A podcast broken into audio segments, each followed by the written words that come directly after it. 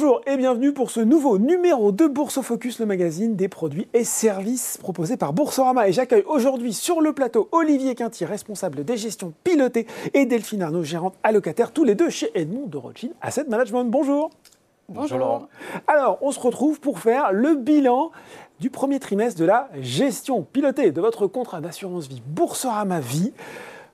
Il semble déjà un petit peu loin ce premier trimestre. Qu'est-ce qu'il faut retenir concernant l'environnement macroéconomique? Delphine, on avait parlé de désinflation. On pensait que ça y est, le pic était passé de part et d'autre de l'Atlantique. Est-ce que ça s'est confirmé déjà? Oui, les bonnes nouvelles euh, que l'on attendait sur, sur, le plan de la désinflation se sont confirmées euh, au premier trimestre. Pas en ligne droite, hein, on a eu quelques craintes en, en février. C'est un petit peu rebondi. Hein. C'est un petit peu rebondi, mais euh, globalement, on a eu de la désinflation sur tous les pans de, de l'économie qui nous intéressaient. L'énergie, ça avait déjà commencé fin 2022, le pétrole en juin, le, le, gaz après les craintes de cet automne. Ça a bien aidé. On a eu également sur les chaînes d'approvisionnement et les coûts euh, de, production pour les entreprises euh, de la désinflation. Et ça, ça a aidé également pour les publications et les marges de nos entreprises. Qui sont sorties meilleures qu'attendues, hein, d'ailleurs. Oui, c'était très positif. Donc cette désinflation a eu lieu et elle était positive. Mhm. On a eu beaucoup de craintes sur l'immobilier. Il faut que l'inflation immobilière ralentisse. Mhm. Euh, et là, il semblerait qu'on ait vu le, le pic sur les, sur les derniers chiffres, les publications de d'inflation, euh, les, deux dernières publications d'inflation. Mm. Euh, tout ça est très positif. Ça s'est pas fait en ligne droite. Je le disais, en février, on a eu quelques publications qui ont fait craindre un rebond de l'inflation. La première, euh, ça a été bah, déjà des surprises positives sur les publications d'inflation. La deuxième, ça a été euh, l'emploi qui s'est montré plus vigoureux. Mm. Donc on reste très attentif au marché de l'emploi. Il faut que euh, ça ralentisse. Et aux États-Unis, aux, États-Unis, exactement. et également, on a eu des enquêtes d'activité qui ont mm. été un peu plus fortes qu'attendues. Il faut que l'activité décélère pour permettre la poursuite de cette désinflation. et il a suffi en fait de, ces trois publications un peu plus fortes euh, qu'attendues. Euh, bah, pour que du coup euh, les craintes de, voir les taux des banques centrales s'envoler, voilà, voilà s'envoler. aux États-Unis, on a eu peur hein, que, les taux on doive aller à 6 mm. Ça, c'était en, février et ça a été même annoncé par, euh, par Jérôme Powell euh, devant le, Congrès, qu'il mhm. faudrait sûrement aller beaucoup plus, euh, plus fort. Mhm. ces, craintes, dès que l'inflation repart un petit peu, bah, font peser des risques sur les marchés actions et les marchés d'actifs risqués en général. Et pas que, sur l'activité réelle également. C'est-à-dire qu'on a eu des, fuites de, de dépôts euh, des épargnants mm. et euh, des, pressions sur euh, les banques régionales. Ça, c'était consécutif à, des, hausses de taux sur les marchés monétaires et obligataires en février. Alors justement, il faut en parler de cette, crise, cette crise des banques régionales aux États-Unis, crise aussi au cœur de l'Europe hein, avec, avec Crédit Suisse. Je le disais, le premier trimestre est déjà loin, mais il y a encore des euh, secousses, je veux dire, sur les banques régionales. Il y a PacWest hein, qui, est, très très secoué en bourse actuellement. Est-ce que ça, euh, cette, crise financière, et on parle aussi de l'immobilier américain hein, qui serait fragile avec peut-être euh, des signes de craquement aussi, c'est quelque chose qui est potentiellement inquiétant pour vous, Delphine? Alors, c'est une conséquence hein, de, taux plus élevés et mm. qui vont rester euh, durablement plus élevés euh, selon nous. Ça met à mal euh, des pans d'activité qui ont été biberonnés au taux très faible, au taux zéro, voire au taux négatif en, Europe. Euh, et, vous avez cité les, deux secteurs qui sont les plus à risque euh, les banques parce qu'elles font des transformations de liquidités et euh, l'immobilier parce qu'elle se nourrit d'un levier, d'un financement par, par emprunt. Mm. alors sur l'immobilier, pour l'instant, il n'y a pas de drame. C'est très attendu, très anticipé par, par le marché, mais on n'a pas vu encore de fragilité très concrète ou mm. en tout cas qui se propagerait. On a vu des épis phénomène. Euh, et alors, au niveau des banques, par contre, euh, effectivement, on a vu euh, des fuites de dépôts. Au début, euh, c'était une crainte des épargnants euh, quant à la solidité de leur établissement financier. Ces craintes ont été tout de suite rassurées par des mesures qui ont été mises en œuvre par les banques centrales, notamment aux États-Unis avec, avec un relèvement de, de l'assurance des mmh. dépôts euh, dès qu'une euh, banque faisait euh, faillite, SVB ou la First Republic Bank, les dépôts ont été assurés et c'est une, bonne, c'est une bonne nouvelle. Et puis également, les banques qui seraient en difficulté, qui auraient besoin de liquidité, eh bien, les, voilà, les, les, institutions monétaires sont là pour, pour garantir la stabilité, la solidité du système financier. Néanmoins, le plus les taux vont monter, le plus les épargnants vont aller chercher des rémunérations plus attractives. Mm, mm. Et donc, en fait, d'une problématique de perte de confiance sur ces systèmes, euh, sur, les systèmes bancaires, euh, on, est, on est passé à quelque chose d'un peu plus structurel, un arbitrage des épargnants qui, qui, génère un petit peu des sorties, des réallocations de dépôts dans certaines banques et qui peuvent les fragiliser. On le voit, ça peut aller très très vite, notamment maintenant hein, le, le, le bank run version 2.0. Euh, quand je vous écoute, Delphine, c'est quand même quelque chose sur lequel il faut continuer à être un petit peu vigilant quand même. Oui, on pense que euh, ce qui est très rassurant, oui. C'est que Commençons par ça. ce qui est très rassurant, c'est que les banques centrales euh, sont à la manœuvre et très très réactives plus réactives qu'en 2008. À chaque fois, il y a une courbe d'apprentissage, elles réagissent de plus en plus vite. Elles réagissent de plus en plus vite. Le deuxième point qui est rassurant, c'est, euh, en tout cas pour euh, nos épargnants à nous, c'est que le système bancaire européen euh, s'est montré beaucoup plus résilient, beaucoup plus solide, mais également beaucoup plus contrôlé, beaucoup plus réglementé, beaucoup mieux capitalisé que ce qui se passe dans les banques régionales aux États-Unis. donc on se sent quand même beaucoup plus à l'abri de, ce phénomène, de ce phénomène-là. Mhm. Après, effectivement, c'est quelque chose qui est un petit peu plus euh, structurel, une réallocation de l'épargne. Euh, les, clients vont chercher des, rendements un peu plus attractifs. Bon, chercher des rendements un petit peu plus attractifs. On a le, voilà, on a le, décor qui est planté, Olivier, sur ce, sur ce premier trimestre. Euh, on n'a pas parlé des marchés, mais les marchés, pendant cette période, eh ben, finalement, ils ont plutôt bien, il y a eu un petit peu de nervosité avec, avec la crise des banques, mais ils ont plutôt bien encaissé et ils sont plutôt en haut. Qu'est-ce que vous avez fait, vous, pendant pendant ces trois premiers mois? Moi, je dirais même que la séquence, elle, remonte à la, fin de, au dernier trimestre de l'année précédente. D'accord. Où euh, euh, le, marché a commencé à jouer un peu cette visibilité sur le, la, fin de la hausse des taux aux États-Unis. Et, ça a un peu détendu, euh, détendu les marchés. Donc, on a à la fois les marchés d'actions, les marchés des obligations d'entreprise qui se sont repris. il y a eu un petit coup de mou vers Noël et ensuite on est reparti. Et euh, on arrive à un point haut qu'on cible à peu près vers, vers, euh, début février, qui est ce moment où euh, on a ce, on est au pic de la crainte de voir les taux monter jusqu'à 6%. Et là, là, on se dit que ça, ça va vraiment impacter l'économie, qu'on va vraiment aller vers une, récession profonde. Mmh. et, là, ça s'est vraiment détendu. Et l'affaire l'affaire des, des, banques régionales américaines a aussi un autre impact c'est que euh, à travers l'octroi de crédit qui se, qui se réduit, euh, eh bien, on, se dit ça va peut-être précipiter un peu l'entrée en récession. C'est une courroie de transmission essentielle hein, pour l'économie américaine, les banques régionales. Surtout pour le tissu des, petites entreprises, qui est comme en France le, le, principal employeur euh, finalement quand on regarde bien, puisque là c'est la transmission directe sur les banques locales, hein, sur les, les, les, petites entreprises. Et, donc cette vue vers un, comment dire, une, un ralentissement en tout cas qui allait s'accélérer. Euh, ça a détendu la partie, en tout cas toutes les parties courtes des, taux d'intérêt. Mhm. Euh, et, du coup, derrière, on entre dans une période de publication sur les résultats d'entreprise. Donc, mhm. on n'est plus sur la macro, mais cette fois sur la micro. Mhm. et, on est, euh, au moment où on se parle, à, peu près 80-90% de publication. c'est en baisse, certes, c'est ce qu'on attendait, ce qu'on a une récession des profits, on s'attendait à des, des replis, mais c'est bien moins pire qu'attendu. En l'occurrence, c'est meilleur. C'est même meilleur. Voilà, c'est autour de moins 3 en, en Europe et, en, et, aux États-Unis, c'est autour de moins 3, donc c'est moins pire qu'attendu. C'est un petit ralentissement des profits, mm. euh, mais là aussi, il faut. Pourquoi les marchés Je, reviens à, la question de départ. Pourquoi les marchés sont à ces niveaux-là? Mm. C'est qu'on a toujours cette polarisation autour de quelques entreprises qui ont plutôt très bien publié, donc les grandes tech américaines, mhm. parlons de, la tech américaine, euh, et, qui ont très bien publié et surtout qui ont, qui ont annoncé des, rachats d'actions massifs. On est maintenant euh, sur six mois à presque 1000 milliards de rachats d'actifs, enfin de, en, clair, la société rachète ses propres actions. Donc c'est relatif pour l'actionnaire puisque vous avez le même rendement du dividende sur un nombre d'actions inférieur. Donc du coup, créateur de valeur. Hein, ça crée de la valeur instantanément. et vous avez dans la séance une Facebook qui publie qui fait plus 12 instantanément. Voilà. Donc on est dans, ce, dans cette période où on a six valeurs en gros aux États-Unis qui font quasiment la performance du marché. Euh, si vous enlevez ces six valeurs, le marché il ne fait rien, ni en valorisation, ni en performance depuis, euh, depuis le début de l'année. Donc euh, il y a cette polarisation. Alors en Europe, on a SML dans les semi-conducteurs, les, machines pour fabriquer mhm. les semi-conducteurs.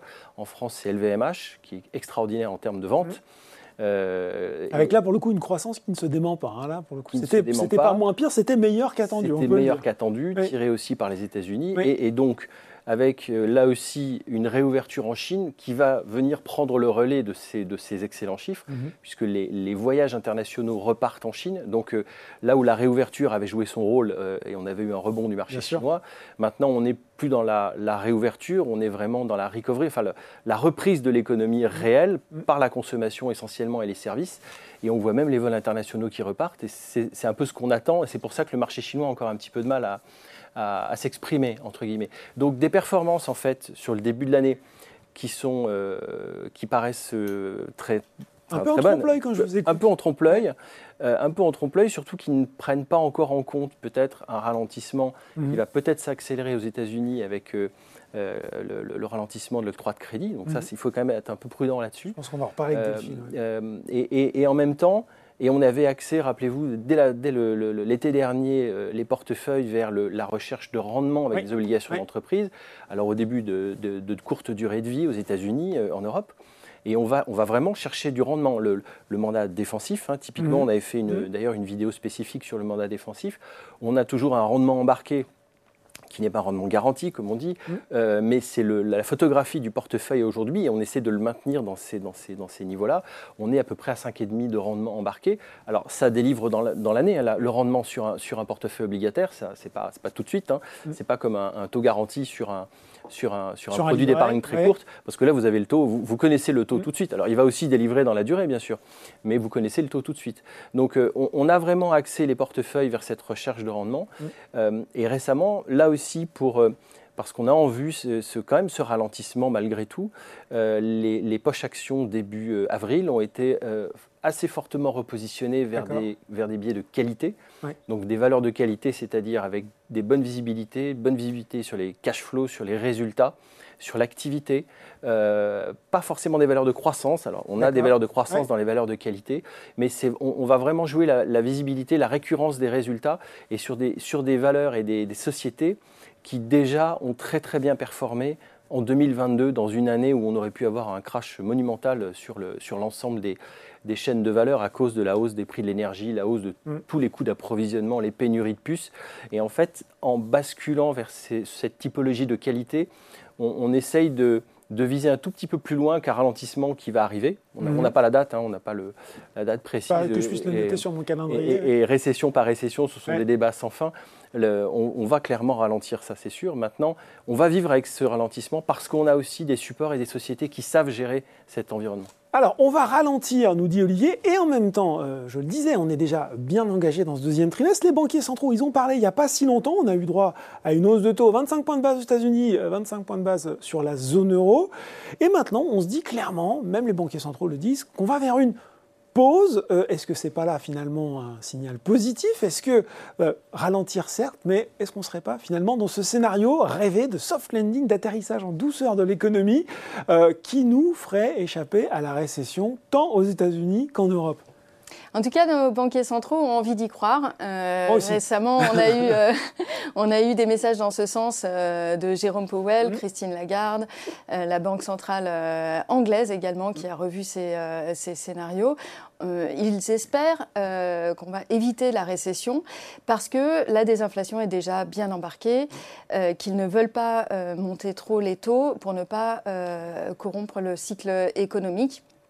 Cette euh, désinflation, elle va quand même nécessiter un ralentissement. Mhm.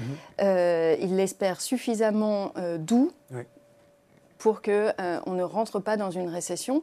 nous, notre, notre sentiment, mhm. c'est qu'on va éviter une récession trop forte de type 2008. on ne va pas aller dans une dépression, on ne va pas avoir une contraction de la demande. Aujourd'hui, mhm. la demande des de, de, consommation est toujours très faible, très forte, pardon. Mhm. Euh, les, euh, les, gens ont un emploi. S'ils n'ont pas d'emploi, ils peuvent en trouver très facilement. Les marchés, le marché de l'emploi hein, est, très dynamique. Les salaires euh, sont bah, en augmentation. ils commencent à rattraper l'inflation. donc ça, ça, y compris en Europe d'ailleurs, Delphine, où on disait que c'était pas. En, fait, les dernières statistiques tendent à montrer qu'aussi. Hein. Et, et, en particulier pour, pour les salaires réglementés, les bas salaires qui ont une tendance à consommer qui est un peu plus importante mhm que, les, les, classes euh, euh, de salaires un peu plus élevés. Et, donc ça, ça c'est ce qui permettrait à la fois cette désinflation miraculeuse et euh, bah, ce soutien de, de, la consommation qui tienne, mhm. un soft landing, comme, comme ils aiment le rappeler, le, en tout cas, le prêcher, on va le prêcher, c'est-à-dire qu'on éviterait une récession trop forte. voilà, est-ce qu'on passe un peu en dessous de zéro en termes de croissance économique ou un petit peu au-dessus de, zéro? Nous, ce qu'on pense, c'est que euh, on, va devoir ralentir. Si on ne ralentit pas le cycle économique, il n'y aura pas la deuxième marche de désinflation où il faut revenir vers la cible. Ça veut dire que les banques centrales vont devoir rester euh, l'arme au pied pendant plus longtemps. Delphine, que cette cible, on n'est pas sûr de la retrouver quand même. Cette cible d'inflation qu'on avait avant. Euh, alors oui, c'est, euh, on va mettre plus de temps à la retrouver. En tout cas, il faut l'engager quand je vous écoute. Et, il, faut, il, faut, se rapprocher vers cette, vers cette cible. Pour maintenir leur crédibilité, les banques centrales nous disent que c'est toujours euh, dans leur ligne de mire. Les 2%, ça ne bouge pas, ils n'en dérogeront pas. Mais c'est vrai que pour les finances publiques, pour l'économie et pour l'emploi, si on pouvait viser un 2-3% et ne pas être trop restrictif, c'est ça le scénario de, de, de soft landing euh, qui, qui. Un petit peu peut-être faire preuve de souplesse sur l'inflation cible.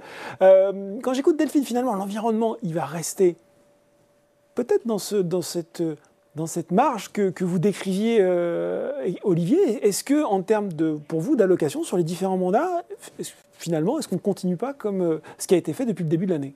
Alors c'est vrai que les, les, performances finalement des, différents mandats font un peu du surplace hein, depuis, euh, depuis début avril en fait, depuis la fin du, trimestre. Euh, parce que finalement on, gagne par certains côtés, on engrange du rendement progressivement sur la partie obligataire. Sur les actions c'est un peu plus volatile, mais euh, même si on accentue un peu le biais vers la qualité, en réalité pour l'instant ça décolle pas vraiment. Voilà. Parce que cette hausse, vous l'avez dit, elle est finalement très concentrée. Très, concentrée. Euh, et on a l'impression que tout le marché monte, alors qu'en fait, quand on détaille, c'est vraiment concentré sur certaines valeurs. Exactement. Et donc, euh, pour l'instant, on, reste. Alors, il faut rester prudemment investi. Mm. En clair, ça veut dire qu'on est toujours vers une forme de neutralité, peut-être même un tout petit peu en dessous de la neutralité, mm-hmm. euh, mais il faut surtout pas être en dehors du marché. On s'aperçoit qu'aujourd'hui, le, le, mouvement micro, c'est-à-dire les résultats des entreprises, sont assez puissants pour commencer à contrer un peu les effets macro qui ont été le principal facteur qui a touché les marchés après 2021. Donc, il faut quand même euh, prendre en compte que les sociétés ont la capacité de réagir euh, à cet environnement adverse. Donc, euh, quand même rester investi sur la partie action, mais c'est sûr que c'est pour l'instant pas là qu'on va vraiment sortir la, la grand voile. Et sur la partie obligataire, et encore une fois, c'est un mouvement qu'on a commencé Bien sûr, euh, depuis. Euh, on est vraiment allé chercher le rendement parce qu'à ce moment-là, en plus, les, rendements étaient extrêmement attractifs mm. pour un risque qui, nous, en tout cas, nous paraissait relativement limité. Mm-hmm. Euh, puisqu'en gestion active, hein, c'est-à-dire qu'on délègue à des gérants vraiment qui sélectionnent les sociétés qui, qui émettent des titres d'entreprise pour éviter les taux de défaut, pour éviter les, les sociétés qui, qui n'arriveront pas à rembourser leurs dettes. Euh, et donc, en allant sur cette typologie de, classe d'actifs, en fait, on a, on a vraiment commencé à engranger du rendement. Alors, ça va un peu moins vite maintenant, puisqu'on l'a aussi. Mhm. C'est un peu comme l'inflation, on a fait la, partie facile, j'ai envie de dire. Euh, maintenant, on va être dans un mode un peu plus classique, mais avec des rendements bien supérieurs à ce qu'on a connu, euh, à même, même avant Covid, en fait, de toute la période où on avait des taux, des taux négatifs. Mhm. Donc, on, revient à des, à des, je dirais, à des, des, critères de marché qui sont un peu plus classiques, où on va, le risque va être rémunéré. Mm. Il sera d'autant plus rémunéré qu'on prendra de risques. Donc ça, c'était plus vraiment le cas. Hein. l'orthodoxie financière. C'est un peu plus orthodoxe. On va, on va s'habituer à vivre avec une croissance sur des régimes de croissance un peu plus faibles, des régimes d'inflation un peu plus élevés, des taux d'intérêt qui seront sans doute aussi un petit peu plus élevés qu'avant. Mm. Euh, et, des banques centrales qui sont à la manœuvre et qui n'hésiteront plus à, sortir le, à sortir le martinet quand il le faudra sortir le martinet. En tout cas, moi, je retiens votre, votre optimisme prudent pour ce premier trimestre et ce deuxième trimestre en cours. Vous reviendrez faire de toute façon le point avec nous euh, en juillet pour ce deuxième trimestre. Avec plaisir. Merci beaucoup. Merci, beaucoup. Bourse Focus, c'est fini pour aujourd'hui, mais on se retrouve très bientôt pour un nouveau numéro.